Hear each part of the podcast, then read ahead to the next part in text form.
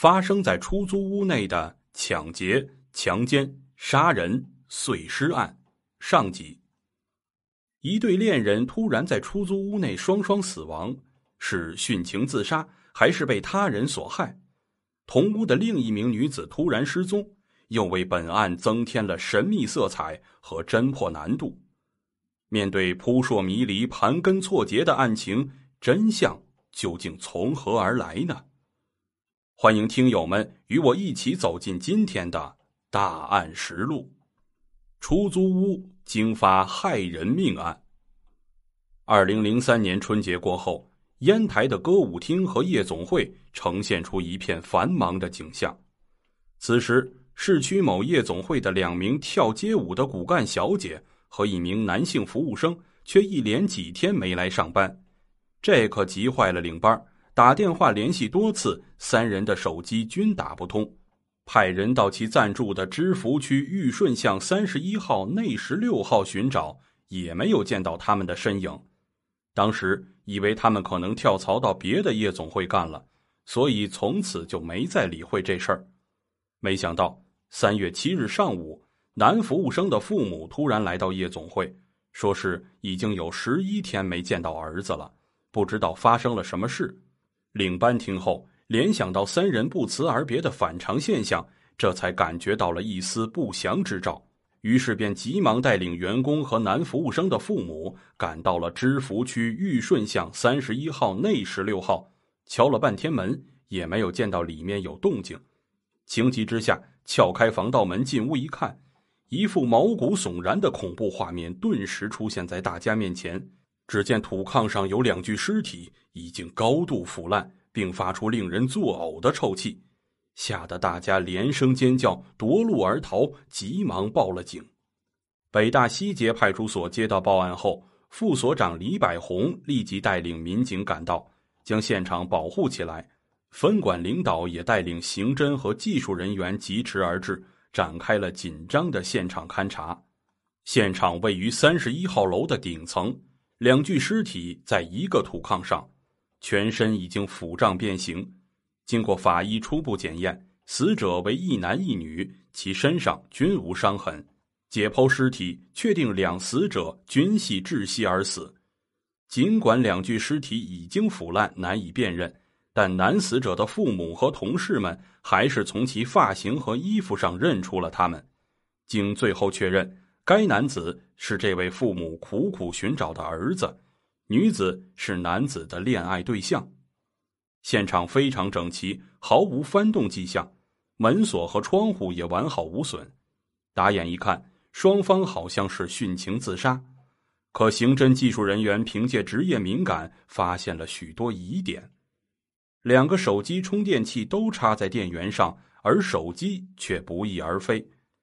男死者生前不像与女死者睡在一起，好像是死后被他人搬上炕的。死者虽系窒息死亡，但却不是煤气中毒或其他意外，好像是被人勒死，不排除他杀的可能。当晚九点，北大西街派出所里灯火辉煌，劳累了一天连晚饭都没顾得上吃的刑侦队员们正汇集在这里研究案情。大家围绕现场勘查和访问获得的情况进行了激烈的讨论。现场门窗完好无损，无打斗痕迹，说明系熟人所为。凶手杀人后伪造现场，因为有作案经验的流窜惯犯所为。凶手一连杀死两人，不像是一人所为。案件的性质和侦破方向一步步明确起来。最后，孙延成副局长为本案定了性。这是一起特大抢劫杀人案，凶手系两人以上，而且对现场情况非常熟悉。发案时间大约在二月二十五日上午。下一步的工作应该围绕与被害人熟悉的人开展调查。当晚，由烟台市公安局副局长兼分局局长雷兴华挂帅的破案指挥部成立，一场硬仗摆在了每个参战民警面前。失踪的神秘女子。就在刑侦人员紧锣密鼓开展调查访问的时候，一条重要的线索浮出水面。在案发地居住的除两名被害人外，还有一位女子，名叫刘玲。案发前夜在此屋住过，此后下落不明。据夜总会反映，二月二十四日晚上班，第二天也就是发案当晚，有人看见他和一个高个子男子在现场附近溜达，但其相貌没有看清。经进一步调查，刘玲是假名。他与男死者也保持着恋爱关系，联系现场情况和他的突然失踪，以及案发当晚与那个高个子男子在附近出现的种种情况分析，刘玲的作案嫌疑突现。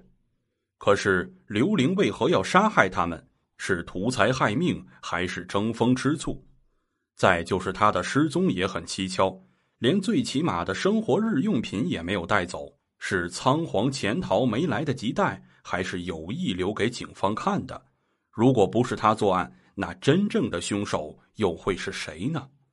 围绕着这些疑问，刑侦人员把寻找刘玲作为侦破本案的突破口。这个化名刘玲的女青年二十岁左右，由于她有一张漂亮的脸蛋再加上能说会道，所以在烟台的娱乐圈里也算是个小有名气的人物。在她交往的人当中，既有腰缠万贯的大款，也有一掷千金的老板，还有更多的社会青年和不法之徒。他们分布在烟台、上海、北京、广州、济南、青岛、潍坊等二十多个城市里，非常的广泛和复杂。要想在短时间内全部查清这些关系，绝非易事。然而，困难再大，也动摇不了刑侦人员查破此案的决心。他们在各省市兄弟公安机关的大力协助下，很快查清了所有与刘玲关系密切的人。但案发当晚，与刘玲一起在现场附近溜达的高个男子却没有查清。这个人像谜一样缠绕着刑侦人员。为防止刘玲被害，刑侦人员还将刘玲的照片发往全省各地。请他们对二月二十五日以后发现的无名女尸进行辨认，但收效甚微。刑侦人员重新回到现场，对刘玲遗留的物品进行了查看。突然，一张被扔在垃圾桶里的寄往四川省绵阳市的邮寄包裹单引起了大家的注意。仔细伸展开一看，邮寄人叫贾平，邮寄的物品是一部三星牌手机。同时，又在现场不显眼的地方发现了一张银行储蓄卡。经过查询，持有人也叫贾平。难道刘玲和贾平是一个人？据他的同事证实，春节前刘玲确实往外地邮寄过一部三星牌手机，至于给谁就不清楚了。刘玲平时喜欢吃腊肉，他吃的腊肉全部都是从邮寄单上的地址寄过来的。据此判断，刘玲和贾平很有可能就是一个人。四川省绵阳市某村就是他的老家，指挥部立即派人前往四川绵阳市。刑侦人员要去的地方是一个偏僻穷困的小山村。刑侦人员一行五人跋山涉水，颠簸几日才赶到那里。经照片辨认，证实刘玲就是贾平，而这个村子。也是刘玲的老家。经秘密调查得知，自春节后，刘玲一直未回家，也没往家里打过电话。他去哪儿了？目前是活还是死？他在此案中充当什么角色？刑侦人员困惑不已。案件峰回路转，就在刑侦人员翻山越岭前往四川调查刘玲的同时，烟台的调查工作也在紧张的进行。刑侦大队和北大西街派出所对现场周围挨门逐户的进行了排查和访问，他们找到了房东，不料房东却拿出了一份去年和别人签订的早已过期的租房合同，其他的竟然一问三不知。显然，签合同的房客已经背着房东转租过多人。警方开始查找以前在此租住或者熟悉房子的每一个人。在了解每一个暂住人员情况时，一个叫雨婷的女人引起了刑警们的注意。此人与失踪的刘玲关系甚密，案发前曾经多次与刘玲通过电话，但通话内容不清。此外，这个名叫雨婷的小姐，春节前还与其对象在发案现场住过一段时间，有房门钥匙。此后，两人回了济南，就再也没见他们回过烟台。看来，找到雨婷或许能更多的了解一些刘玲的情况。那么，雨婷是谁呢？她是否是破案的关键呢？欢迎听友们继续点赞收听。